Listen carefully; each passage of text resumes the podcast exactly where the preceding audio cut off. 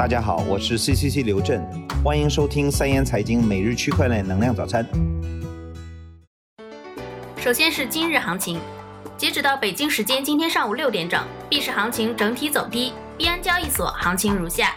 比特币报六千七百九十三点五一美元，涨幅百分之零点零八；以太坊报五百二十点六二美元，跌幅百分之一点一九；瑞波币报零点五八美元，跌幅百分之零点零三。比特币现金报九百三十七点六一美元，跌幅百分之零点七一；EOS 报十一点二一美元，跌幅百分之二点三零；莱特币报一百零四点六四美元，跌幅百分之一点八一。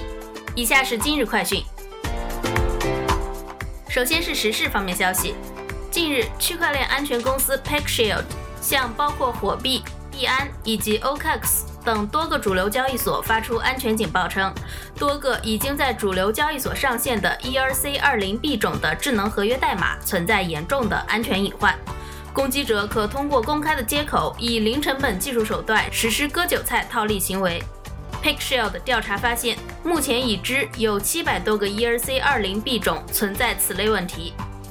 我们已经证实了，至少有数十个币种已经在包括币安。火币以及 OKX 在内的主流交易所公开上线交易，且交易量巨大，其中最大币种市值已达1.5亿美金，全部币种共影响波及数十万投资者。众所周知，交易所控制着数字货币资产的流进和流出。作为一个数字资产中转枢纽，交易所自诞生以来，漏洞和安全事件就层出不穷。数年来，围绕交易所出现的黑客攻击事件已造成超百亿美元的损失。然而，这仅仅是明面上技术漏洞诱发的黑客攻击事件，幕后还有借助智能合约代码漏洞实施操纵币价、展开不公平套利行为。接下来是相关政策方面。据报道，腾讯与浦发银行今日在深圳腾讯公司总部签署了全面战略合作协议，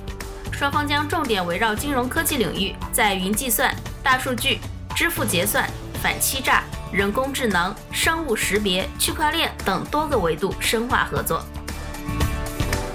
据楚天都市报消息，昨日在中南财经政法大学的自主招生考试中，笔试题目出现了比特币、汇率、一级市场等财经类试题。该校学工处处长于小鹏表示：“我们特别提出，今年出题要考核考生的财经和政法类素养，以体现我校的专业特色。”下面是相关观点。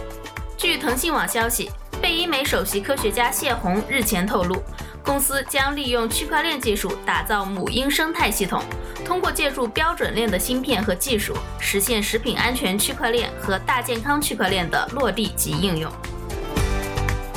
据 Bitcoins 的消息，Ripple 高级副总裁 Eric Van Miltenberg 呼吁韩国需要制定更有利于数字货币发展的法规。他表示，需要数字货币法规来推动，而不是扼杀数字货币市场发展，并强调韩国不能只关注新兴技术的消极方面。最后是市场方面动态。六月八日，区块链行业垂直媒体三言财经与香港区块链协会达成战略合作，成为香港区块链联盟会员单位。三言财经联合创始人杨苗和首席智囊官廖坤鹏成为香港区块链协会会员。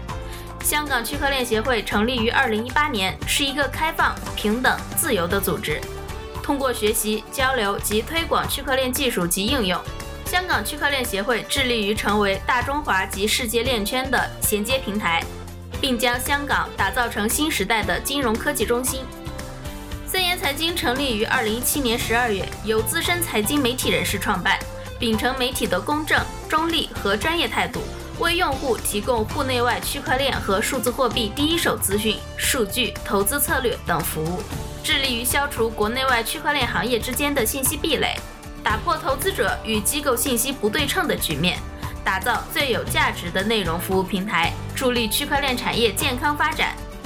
此次合作旨在加强香港与大陆在区块链领域的沟通交流。建立广泛连接，为大中华地区及世界链圈的健康繁荣发展添砖加瓦，为世界金融科技产业做出更有效的贡献。好了，今天的元气早餐就到这里了，明天见。